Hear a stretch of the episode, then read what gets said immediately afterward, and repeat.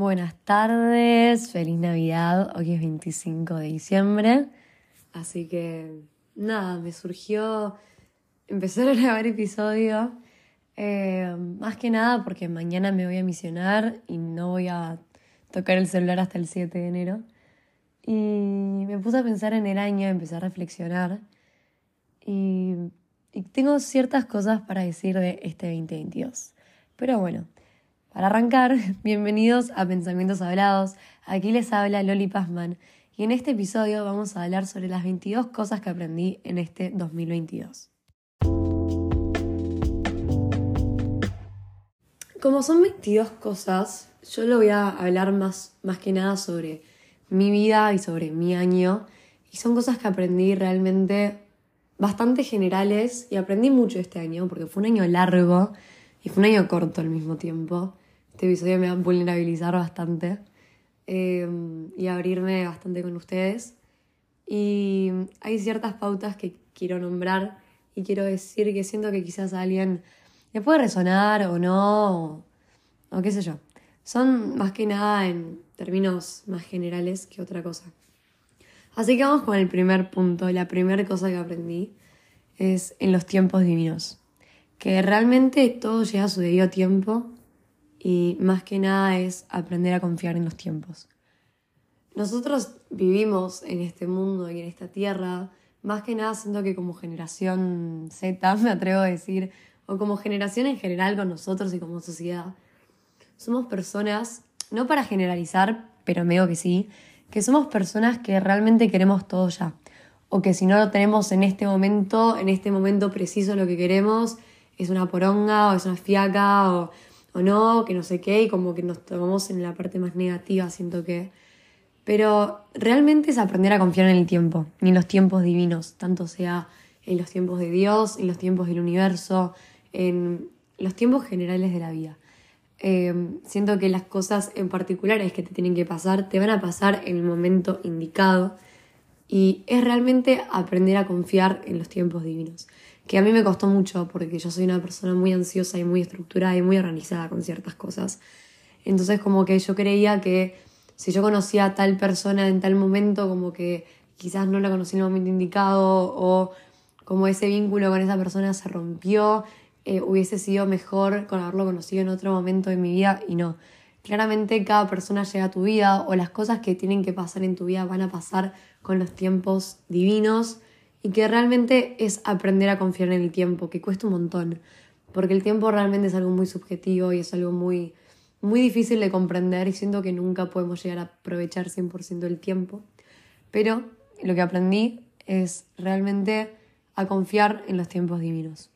Siento que igual, no quiero como que hacerlo todo muy repetitivo a todas estas 22 cosas que aprendí este año, pero eh, todo se relaciona muy entre sí. Otra cosa, el punto número dos que aprendí es que siempre se puede aprender y siempre puedes aprender más. Em, a mí me pasa que algo generalmente que aprendí, tipo muy, en general obviamente, porque son 22 cosas que aprendí, pero realmente como seres estamos todos los días conociendo cosas nuevas. Estamos todos, estamos todos los días aprendiendo y estamos aprendiendo de los demás y de uno mismo. Pero realmente como seres siempre vamos a aprender más y siempre hay algo más allá y siempre hay algo que te puedes enriquecer a vos mismo y puedes enriquecer a los demás y vos como persona siempre puedes progresar y puedes aprender. El tercer punto que aprendí es todo pasa por algo. Me cuesta mucho eh, resonar con esta frase, pero siento que todo pasa por algo y para algo. Todo siento que tiene un fin mayor que nos cuesta mucho ver a corto plazo, pero que mirando hacia atrás realmente lo podemos aprender y lo podemos valorar un montón.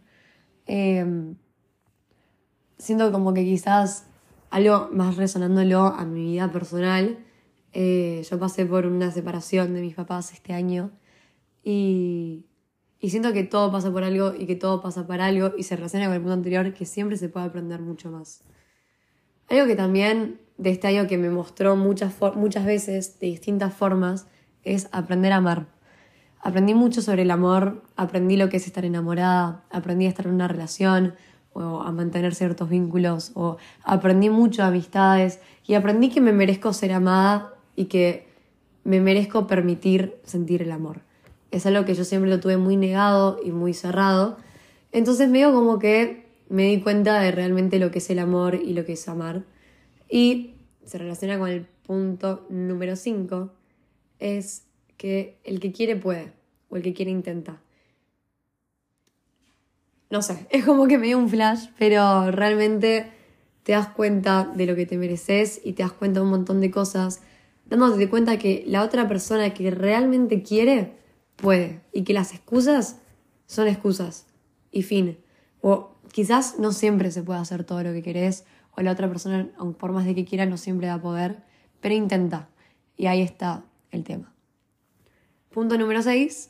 Todo es pasajero, disfruta del proceso. Realmente cuántas veces nos hemos como que concentrado en problemas del momento y decir, bueno, no sé qué, esto es el fin del mundo, como que es una paja, no voy a poder salir de esto, que no sé qué, que me cuesta y, y que bla, bla, bla, y no sé qué. Y no, y realmente mirando hacia atrás es, che, es todo pasajero, hay que disfrutar del proceso. Lo que a mí me importaba hace cinco meses, hoy, estando en diciembre, digo, che, nada que ver, como que sí, fue, en su momento me importó, pero es pasajero y que realmente todo pasa en la vida.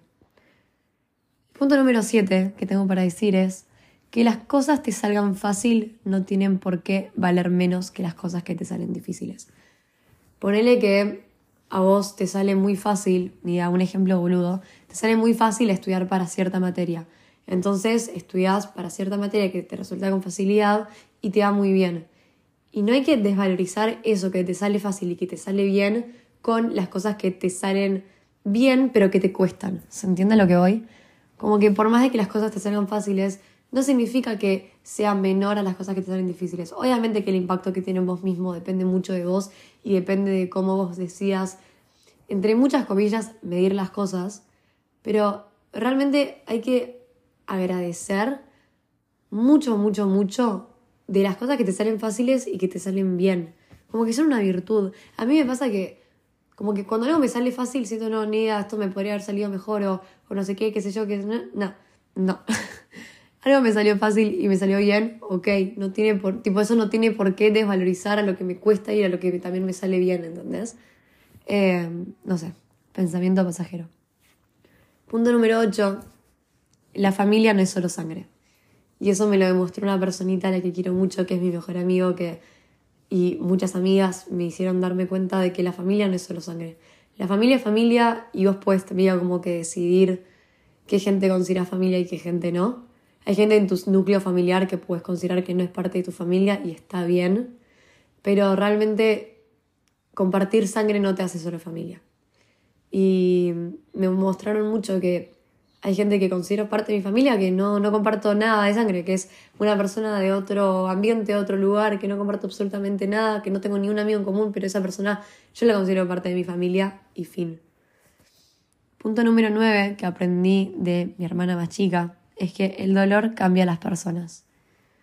Siento que viví por muchas experiencias este año en donde me di cuenta de que una persona por la cual está atravesando por un momento de dolor o está sufriendo puede cambiar a esa persona y realmente es una paja como todos somos espejos de cómo estamos uno mismo, ¿no?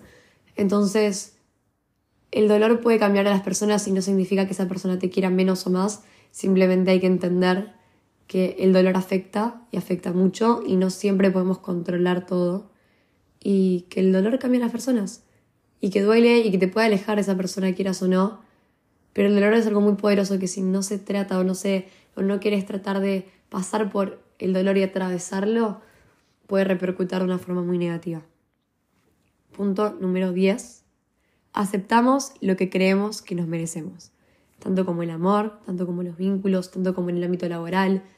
Realmente piénsenlo, aceptamos lo que creemos que nos merecemos. Lo pongo mucho como en la película de mm, Las ventajas de ser invisible, que es un peliculón que adoro con todo mi corazón. Cuando el chabón le dice al profesor, eh, si no la vieron, pin, si no la vieron, vayan a verla por favor. Que el chabón le dice al profesor tipo, bueno, no sé cómo fue, no bien el diálogo, pero el profesor le dice al chabón este, el protagonista, aceptamos el amor que nos creemos que nos merecemos. Entonces ponerle que vos estás en una relación en donde quizás no es la mejor, o viéndolo desde un punto de vista mucho más objetivo, sentís que te mereces más porque te mereces más o esa persona no te puede dar lo que necesitas en el momento, uno realmente acepta lo que cree que necesita en ese momento, o cree lo que se merece más que otra cosa. Y se relaciona mucho con el punto número 11, que es aprender realmente a priorizarse uno mismo. Cuando vos te empezás a priorizar a vos mismo y empezás a darte cuenta de lo que querés, de lo que no querés, se relaciona con el punto anterior, te das cuenta realmente de lo que te mereces y lo que no te mereces, o lo que querés y lo que no querés. Pero es realmente priorizarse. Y priorizarse uno mismo no significa que seas una persona egoísta. Te pones a vos primero.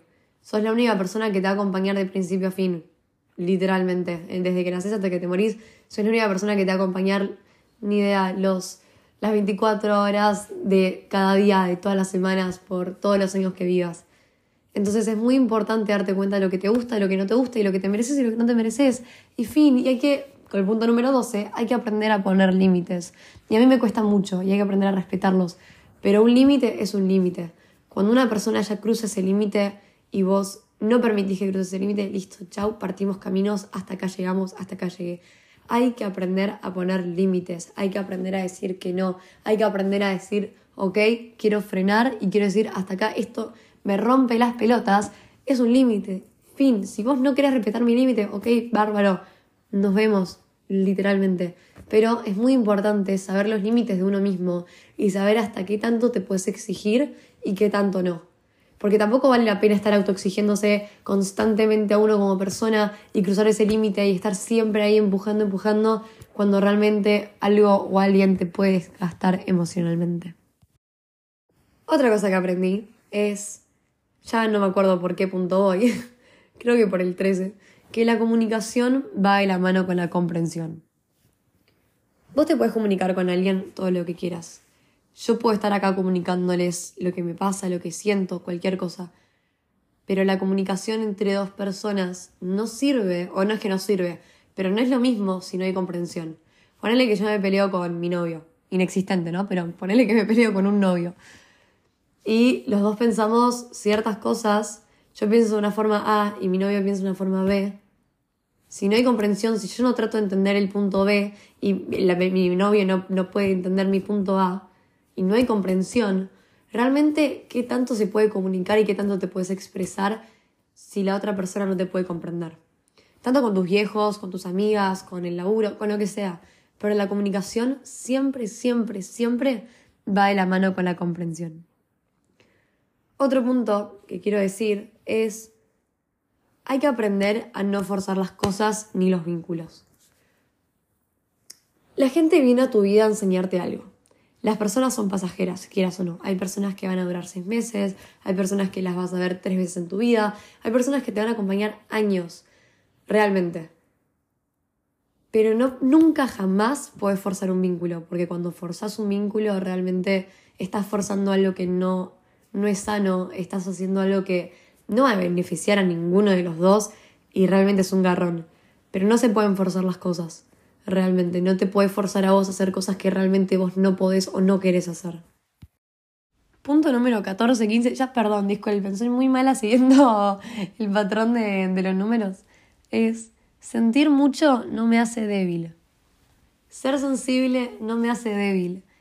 Llorar por todo no me hace débil. O sea, es una locura sentir y yo siento que tengo ese regalo que no muchos tienen y la capacidad de poder sentir y ser sensible y tener esa sensibilidad y vivir toda flor de piel, siento que es algo muy lindo, siempre y cuando sea sano para vos, pero no te hace débil. Y nunca estés con alguien que te haga sentir que por sentir mucho sos una persona débil o por sentir mucho sos menos. La sensibilidad, sensibilidad es algo muy lindo y es algo que realmente te conecta mucho con el otro y mucho con el arte y con vos mismo y con las cosas con las que vivís y realmente es muy lindo sentir y no te hace débil. Y tenés que aprender a que si sentís mucho, sentís mucho, listo, hay que hacerse cargo, pero sentís y sentir y esto realmente muy bonito. Y te hace vos la persona que sos. Y eso es lo que más siento que te hace único vos como persona. Pero de vuelta, te repito, sentir mucho no te hace débil y nunca te cuestiones a vos por qué es que siento mucho y por qué está mal esto y por qué la gente ve que si lloro no sé qué. No, o sea, sentís mucho, fin, no hay una vuelta por detrás. Somos personas, somos seres, o sea, los sentimientos y las emociones son parte de nuestras vidas y siento que no hay nada más lindo que sentir antes que reprimir. Yo prefiero ser una persona sensible y que veo algo que me emociona y que lloro antes que ser una persona que reprime lo que siente y que se guarda las cosas. Realmente la sensibilidad es algo muy, muy lindo y tener la capacidad de conectar con cosas, con arte, con música, con las personas, con vos mismo, me parece un regalo enorme. Otro punto más es liberar las expectativas. Hay que liberarse de las expectativas que tenemos de las cosas. Hay que aprender a decir, yo me voy a ir acá y no voy a tener expectativas. Voy a conocer a esta persona y no voy a tener expectativas ni prejuicios. Porque nosotros como personas, al tener expectativas de algo más, ponemos una vara alta y esa vara siempre va creciendo y las expectativas siempre van creciendo. En cambio, cuando vos vas a un lugar sin conocer o realmente sin expectativas, te dejas sorprender mucho más y siento que empezás a sentir mucho más y lo disfrutás mucho más. Porque cuando alguien tiene expectativas de algo, de un viaje o ponerle de lo más mínimo, de un libro, tenés expectativas de lo que vas a leer, estás siempre tratando de alcanzar esas expectativas que son inalcanzables realmente. Y cuando te aprendes a liberar de, de las expectativas y aprendes a realmente vivir sin, sin pensar en más allá y sin realmente decir, no, porque si no sé qué, y las expectativas que se van formando en tu cabeza, realmente empezás a disfrutar mucho de lo que tenés acá. No sé, siento que es de las cosas más difíciles porque constantemente estamos viviendo con expectativas y con prejuicios, querramos o no.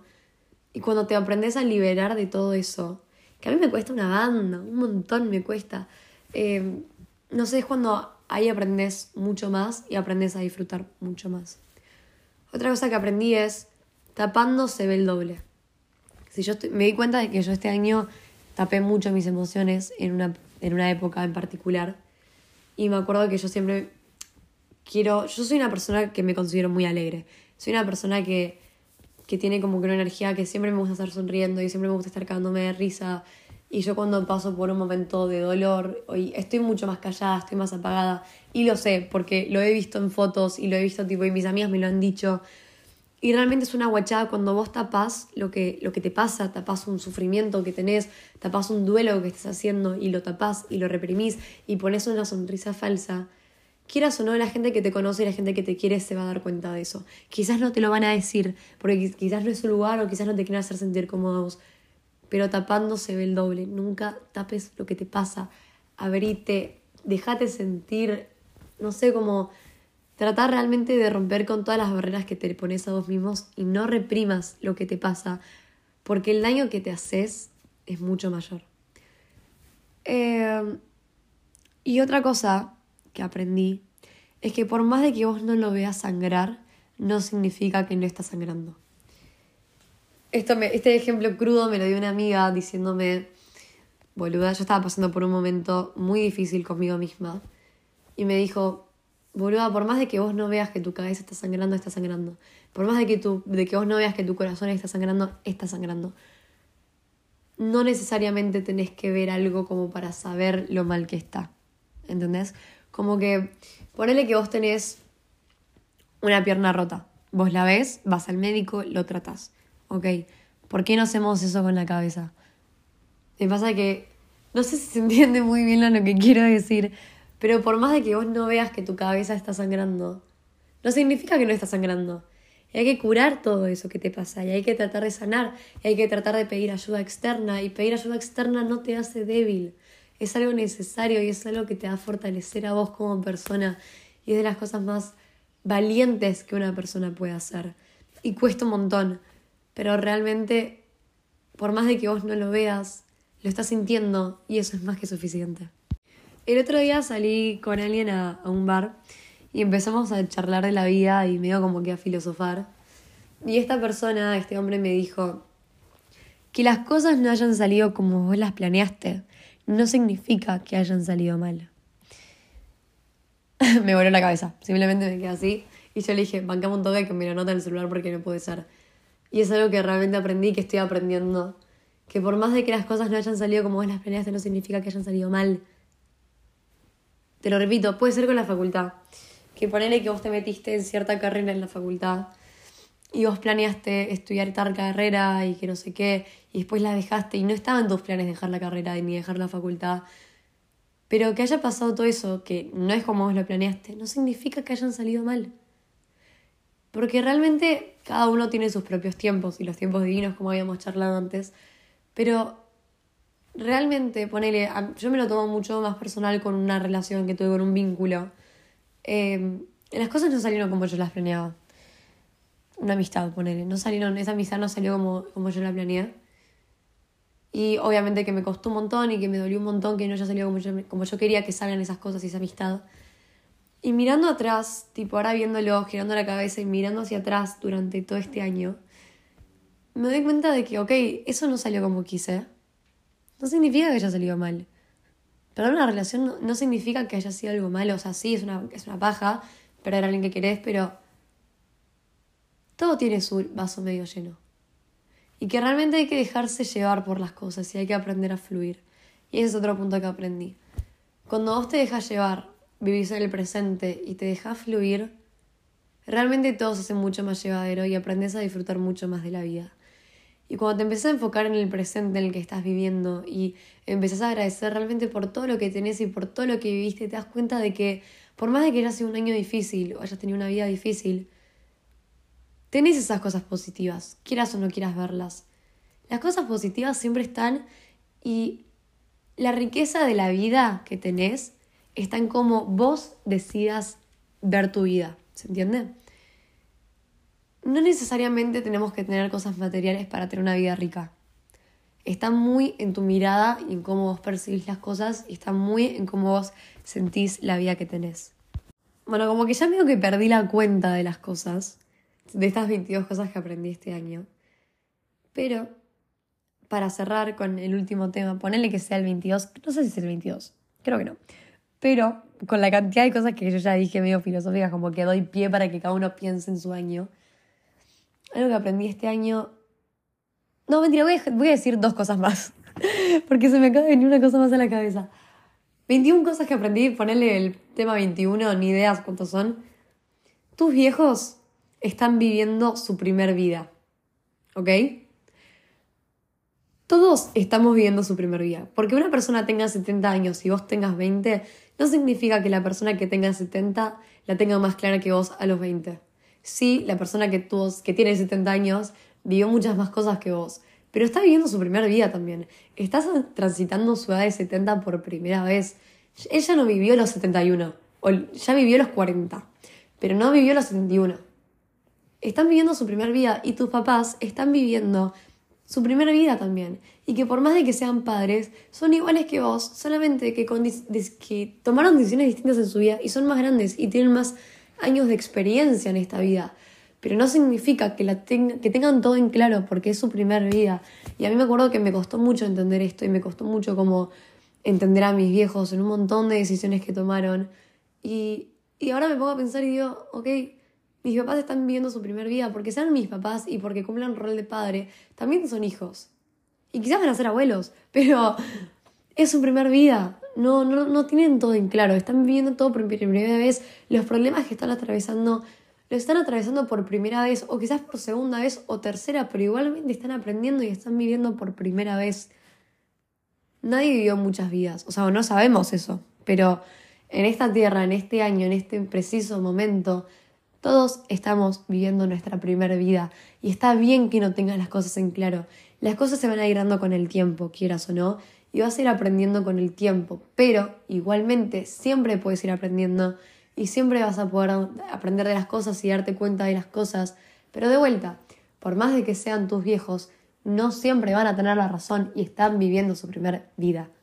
No sé, me parece un flash porque a mí me cuesta un montón darme cuenta de todo esto y como que realmente que me caiga la ficha y el baldazo de agua. Mi mamá está viviendo su primera vida, mi mamá está atravesando por un duelo o lo que sea por primera vez. O sea, es la primera vez que su, que su hija mujer cumplió 18, 17 años, mes Es su primera vez que pasa una Navidad de tal forma. Es su primera vez. Listo, fin. Están viendo su primer día y cuesta una banda, pero también acá es cuando uno a medida del tiempo que va creciendo va entendiendo más esto y se, y se empieza a poner más a la par a los viejos. No sé, como que siento que empezás a entenderlos más y dejas de verlos como una figura tan arriba tuyo y realmente se empieza a equilibrar todo y te empezás a dar cuenta de que ni de mis tíos también están viendo su primera vida. Como que no tienen por qué tenerla en clara. Vos tampoco. No tenés que ponerte presión a vos mismo por querer saber todo y por querer controlar todo o decir, bueno, no, porque si a mí me pasó esto, yo tengo que hacer tal cosa para poder después ser la mejor persona. No. Yo lo tomo en vida personal a mí. Me han lastimado, ponerle que este año fuerte, fuerte, dos veces. La primera fue en mayo, abril, y la segunda ahora en diciembre. Me pasa que, como yo ya atravesé por muchas situaciones de dolor, tanto de salud, como con mi familia, como con vínculos, como con relaciones, yo en este 2022, 25 de diciembre, cuando estoy atravesando un momento triste, digo, bueno, no, yo como yo ya pasé por esto, tengo que hacer tal, tal, tal, tal y tal cosa que en su momento me sirvió como para poder atravesar todo esto y para poder superar. Ok, Loli, no. O sea, sí, bárbaro, buenísimo, pero cada proceso es distinto. Y cada uno se maneja con las herramientas que tiene en el momento. Quizás las cosas que en su momento, en mayo, en abril, me hicieron bien y me hicieron poder superar y atravesar todo el dolor y aprender a soltar, Ahora quizás estas mismas cosas no me sirven y está bien y no tengo por qué tener todo en claro ahora. Soy una pendeja de 17 años que está aprendiendo de la vida, que está experimentando, que está creciendo. Entonces como que siento que como sociedad también nos ponemos, nos ponemos la presión de tener que tener todo en claro a tal edad o a los 17 y 18 tener que decidir la carrera de la facultad o hacia dónde quiero ir o qué quiero hacer con mi vida y no. Es tu primera vida, déjate sentir, déjate llevar, como que fíjate, proba equivocate, vas, es así, el otro día vi un cuadrito, perdón, estoy como que hablando muy rápido de muchas cosas, vi un cuadrito que se dividía en tres, tipo era un gráfico de barras, ¿no? El primero que estaba más abajo con menos cantidad era cuánto aprendemos de lo teórico, cuánto aprendemos de lo que hacemos, que era un poco más, y cuánto aprendemos de lo que nos equivocamos, que era el más alto. Y en la vida para poder aprender y para poder progresar y para poder proyectarte a vos más como y seguir adelante y y avanzar, vas a aprender mucho más de tus errores. Y está bien equivocarse porque somos seres fluyentes y somos personas y somos, ni idea, somos todos niños al fin del día y estamos siempre aprendiendo. Y mi viejo de 60 sigue aprendiendo y yo con 17 también. Y, y nada, y como que mi papá puede aprender de mí y yo puedo aprender de mi papá y la edad es algo relativo, pero realmente hay que aprender de los errores y es tu primer vida y tenés que permitirte sentir y permitirte experimentar todo lo que te pasa y no tenés por qué hacer ciertas cosas en particular para poder progresar o para poder sanar. Cada uno vive las cosas a su manera. Cada uno tiene sus propias herramientas que lo permiten progresar y lo permiten tipo sanar. Cada uno tiene sus mecanismos de defensa y cada uno tiene sus herramientas y cada uno tiene sus amigos. Tenés que aprender y aceptar. Y yo también esto me lo digo a mí misma. Porque después voy a estar escuchando esto y voy a decir, ah, claro, qué boluda, es verdad. No tenés por qué seguir un manual de instrucciones generalizado. Crea tu propio manual de instrucciones y aprende que ese manual de instrucciones puede cambiar. ¿Ok? No tengo mucho más que decir. Y eh, la 22 cosas, tipo el número 22, no sé cómo se dice, que aprendí en este 2022, es aprendí a perdonarme a mí y al otro voy a dejar como que eso les llegue. Aprendí a perdonarme a mí y a perdonar al otro. Por más de una que una persona no te diga perdón y no te pida perdón, que vos tengas la capacidad de perdonar sin que esa persona te haya pedido disculpas, es una guachada, en el buen sentido, y es una locura. Y tenés que aprender a perdonarte a vos por no ser de la forma en la que querés y, no por, y por no ser de tal manera y por no haber actuado de cierta manera. Accionaste como accionaste en el momento que pudiste y en el momento que fue perdonate, aprende y trata siempre de mejorar a tu forma, a tu tiempo y a tu ritmo. Porque todos somos distintos y todos nos manejamos de distintas formas. Pero que cada uno pueda tener la capacidad de perdonar al otro, que cuesta un montón. Y sobre todo, perdonarse uno mismo, te lleva muy lejos y es una guachada.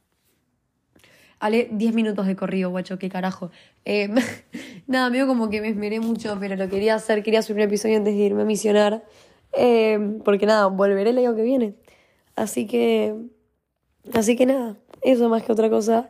Ah, y me parece que algo que voy a sumar es hablemos sobre las metas. Soy nada que ver, qué guachada.